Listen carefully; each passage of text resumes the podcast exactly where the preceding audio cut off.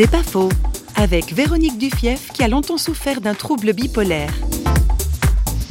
Il s'est passé quelque chose à la fois d'imperceptible et de radical, comme un fruit qui se détache de l'arbre. Cette guérison, je crois qu'on peut vraiment employer le terme, euh, s'est faite à la faveur d'une rencontre avec l'ancien père abbé de Saint-Vendry que je rencontrais pour un livre d'entretien.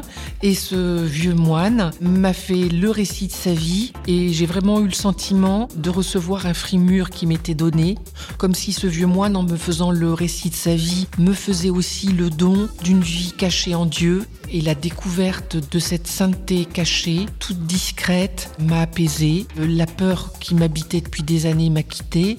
Je passe encore par des moments d'angoisse, mais je peux dire de manière bizarre, mais je ne peux pas dire les choses autrement, je n'ai plus peur de cette angoisse. C'est pas faux, vous a été proposé par Parole.fm.